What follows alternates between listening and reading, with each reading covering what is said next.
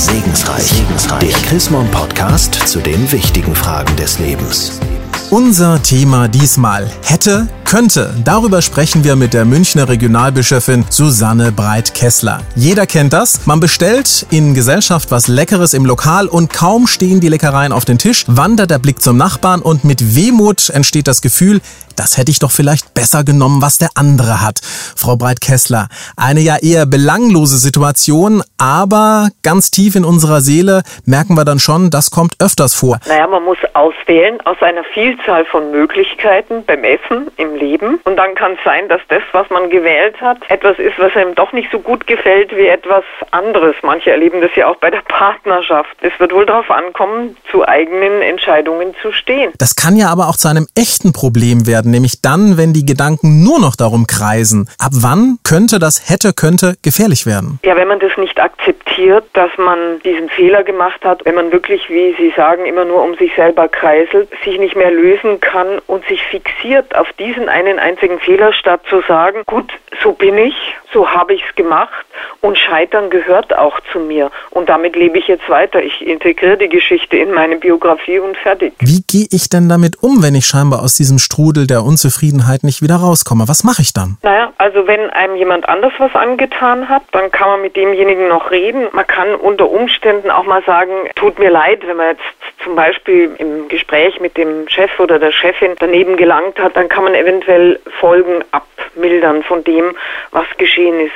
Und ansonsten finde ich, was einen selber betrifft, sollte man das akzeptieren, dass man der Mensch ist, der man ist, mit dem, was man getan hat. Also ich höre heraus, zwei Wege gibt's, das Akzeptieren oder das dafür kämpfen. Wann sollte ich einfach was akzeptieren? Naja, bei einem verschossenen Elfmeter zum Beispiel oder bei einer Prüfung, die man versaubeutelt hat, da ist es geschehen, das kann man nicht zurückholen.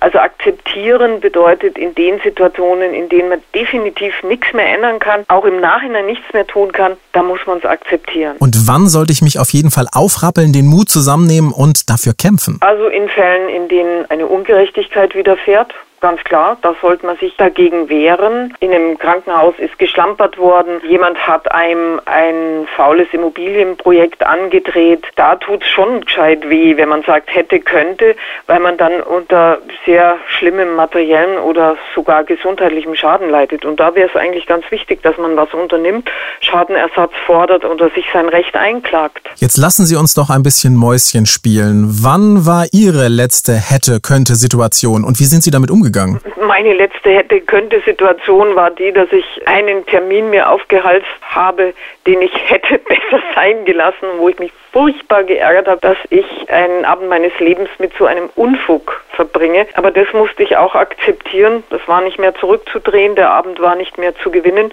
Und ich musste mir einfach sagen, meine Liebe, du sagst zu schnell und zu oft und zu gerne Ja. Künftig wirst du das ein bisschen besser überprüfen. Trotzdem sage ich jetzt vielen Dank, dass Sie das Gespräch mit uns gemacht haben, Frau Breit-Kessler. Und mehr zu diesem Thema hätte, könnte von und mit der Regionalbischöfin aus München, Susanne Breit-Kessler, gibt's auch nachzulesen, nämlich in der neuesten Ausgabe des Magazins Chrismon. Ein Blick in das aktuelle Heft lohnt sich allemal. Sie haben darüber hinaus noch Fragen, Anregungen, dann freuen wir uns über eine E-Mail. Schreiben Sie an segensreich.chrismon.de und ich sage derweil Dankeschön fürs Zuhören. Bis zur nächsten Ausgabe von Segensreich, Segensreich. der Chrismon Podcast zu den wichtigen Fragen des Lebens.